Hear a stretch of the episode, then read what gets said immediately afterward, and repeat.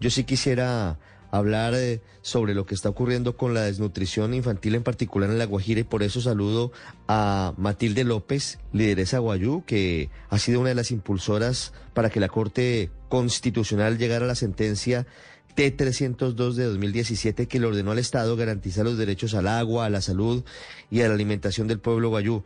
Señora López, buenos días. Muy buenos días. Gracias por esta oportunidad. Señora López, lo que hoy estamos escuchando del DANE, dolorosamente lo conocemos todos, las cifras, los casos de desnutrición infantil, en particular en La Guajira, como lo estaba revelando el DANE, son muy altos, siete veces más mortalidad infantil prevenible en La Guajira que en el resto de Colombia o en el promedio de Colombia. ¿Qué es lo que está pasando, particularmente con los guayú? ¿Por qué no ha sido posible cambiar esa realidad que desde hace tantos años los está afectando? Bueno, yo creo que lo primero que el país debe entender y los funcionarios públicos es que para los problemas de los territorios, primero que todo se deben identificar esa parte territorial. Creo que ahí también se ha venido fallando. Nosotros vivimos en una área muy extensa, extensa se puede decir, para 500 mil personas, vivimos en muchos kilómetros cuadrados. Cuando los funcionarios llegan de la parte central están pensando que todos estamos juntos, que todos vivimos juntos, que todos estamos cerca. No es así. Primero, vivimos dispersos. Segundo, vivimos en un territorio inhóspito, se puede decir, donde no llueve.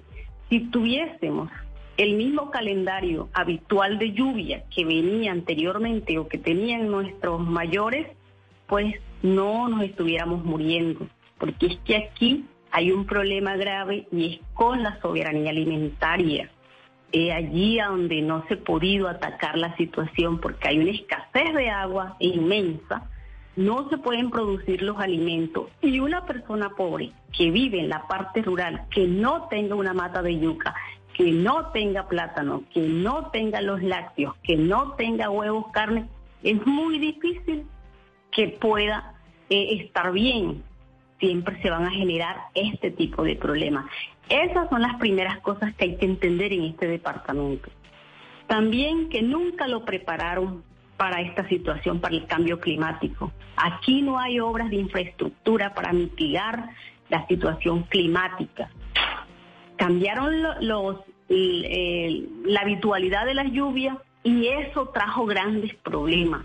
También otro problema, el tema de Venezuela. Nosotros los guayú acostumbrábamos a traer los bienes y servicios del Estado Zulia.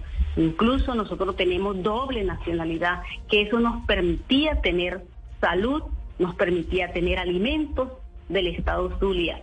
Claro, el, tema de la frontera doña Matilde, pero quisiera, quisiera en ese punto eh, preguntarle, ahondar sobre el tema geográfico, porque usted nos viene haciendo un retrato muy claro de lo que es geográficamente la Guajira y las dificultades por estar en una zona en su gran mayoría desértica. ¿Juega en contra la geografía o juega en contra las decisiones de los gobernantes o esa falta de comunicación entre los pueblos guayú y gobernantes? ¿Qué, qué es lo que más pesa en un departamento como La Guajira? Yo creo que pesa todo pesa la parte geográfica, pesa la, parte de equidad, porque aquí sí llegan recursos y bastante, porque muchas veces de esos recursos se utilizan es para las zonas urbanas. Casi nunca se nos estuvo en cuenta para la inversión. Si bien había un tema de corrupción, también había un tema de discriminación. Aquí muy cerca, a los cascos urbanos de la capital de La Guajira, ya, el, solo hecho de ser indígena ya no tienes agua, ya no tienes salud, ya no tienes vías de acceso. Y luego te vas a los corregimientos donde ya no son indígenas, pues ya ahí sí consigue bienes y servicios. Entonces, hay varias cosas que aquí se prestaron para que llegáramos al punto en el que estamos hoy, en donde se nos están muriendo los niños.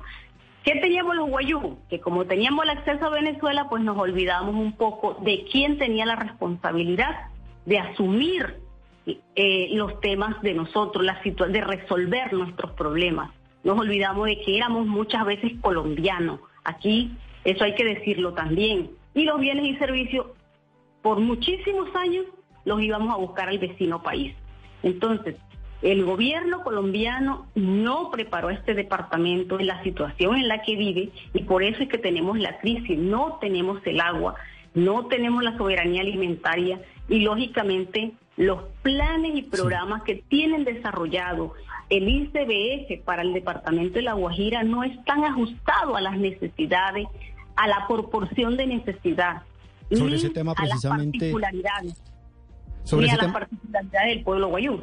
Sobre ese tema quería preguntarle, la directora del ICBF estuvo la semana pasada en La Guajira. ¿Les ofreció alguna solución clara frente al tema de desnutrición infantil?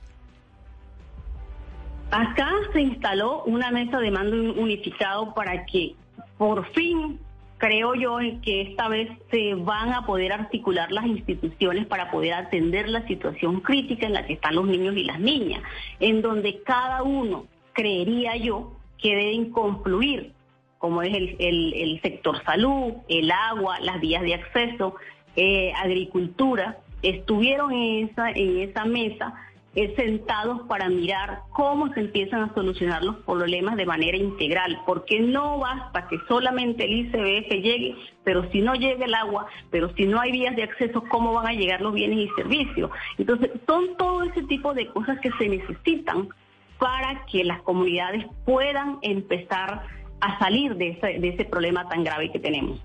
Sí, doña Matilde, usted coincide en algo puntual con la directora del DANE y es en la distribución de los alimentos, en que el parte del problema está en cómo llegan los alimentos a las zonas apartadas. Usted dice se queda en las zonas eh, urbanas.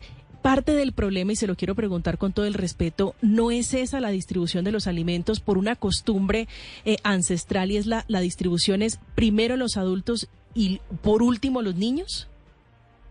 Es que los adultos también están pasando hambre, solo que no se mueren porque resisten un poco más. Pero aquí hay una desnutrición muy fuerte en los adultos, en nuestros adultos mayores, ya identificado por la Corte Interamericana de Derechos Humanos. Este es como en toda la sociedad.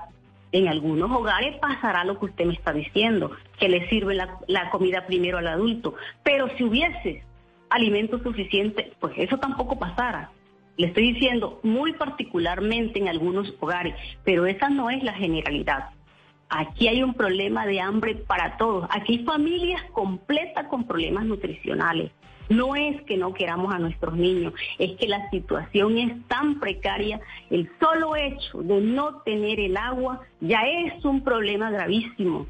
Y lo otro es que las instituciones no le están dando alimento a todos los niños tampoco. Por ejemplo, las madres gestantes y los niños menores de un año no están siendo atendidos por nadie.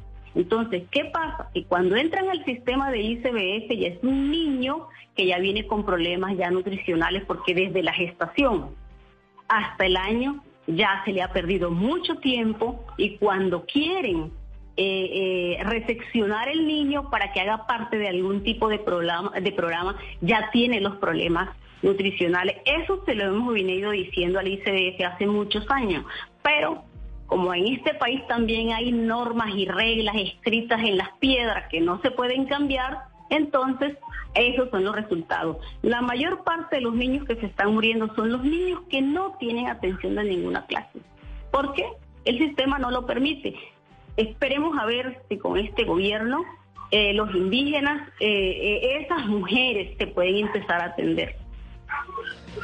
Doña Matilde, gracias por hacernos esta radiografía tan cruda, tan clara de lo que está ocurriendo con los niños hoy en La Guajira, los niños guayú y las familias guayú. Dice usted, también los adultos están muriendo de hambre y las causas son múltiples. Ha sido usted muy amable. Muchas gracias, le agradezco la oportunidad.